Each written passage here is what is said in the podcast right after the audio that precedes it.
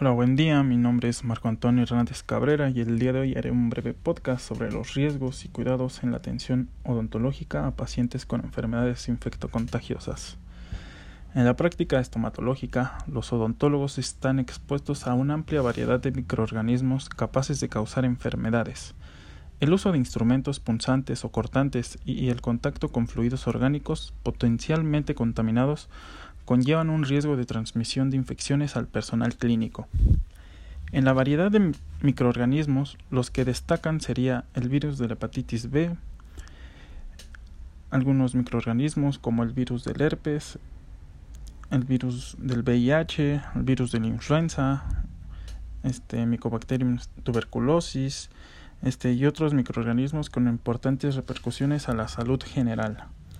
Los microorganismos pueden ser bacterias, virus, hongos, parásitos, y las condiciones propias del agente que producen la infección son las siguientes.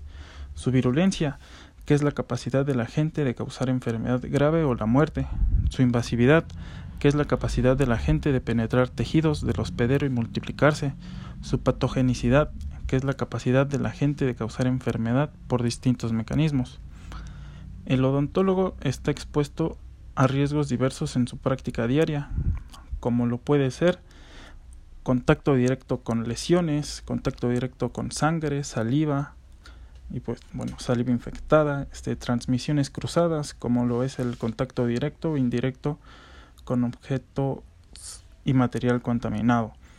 Salpicadura, pues de sangre o saliva, este, contaminación por la producción de aerosoles infectados, este, nosotros como odontólogos debemos considerar a todo paciente como potencialmente infeccioso y a todo fluido corporal como potencialmente contaminante. Sobre esta base es necesario realizar las mismas medidas de protección según el procedimiento y no de, acuerdo al paciente, es decir, deben ser aplicadas para todas las personas sin excepción. Las presencias de estas infecciones obligan al estomatólogo a cumplir con las acciones que tenemos que seguir, como son las siguientes.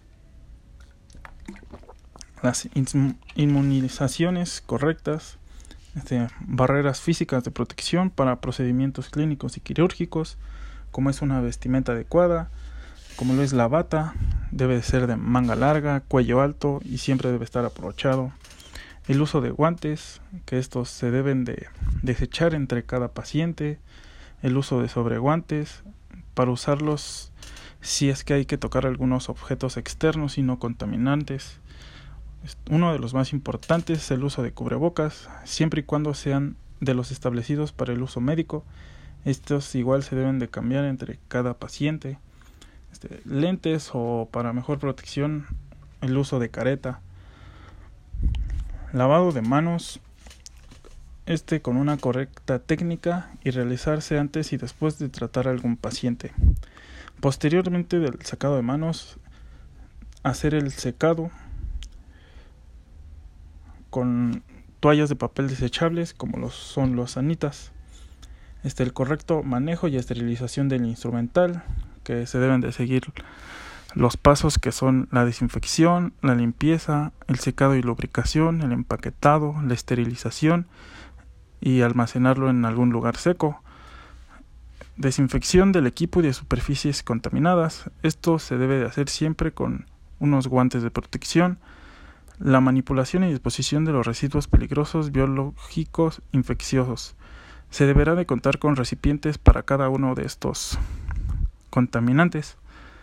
Y pues en conclusión, a veces nos resulta algo tedioso seguir todos los protocolos para evitar un contagio o una infección cruzada, pero es realmente necesario y se tiene que hacer porque conlleva la salud de nuestros pacientes, conlleva nuestra salud como cirujanos y dentistas y también la salud de nuestra familia. Así que es muy importante seguirlos. Siguiendo las normas y establecimientos, uno va a realizar sus prácticas sin ningún problema y con un miedo de sufrir algún contagio o una infección.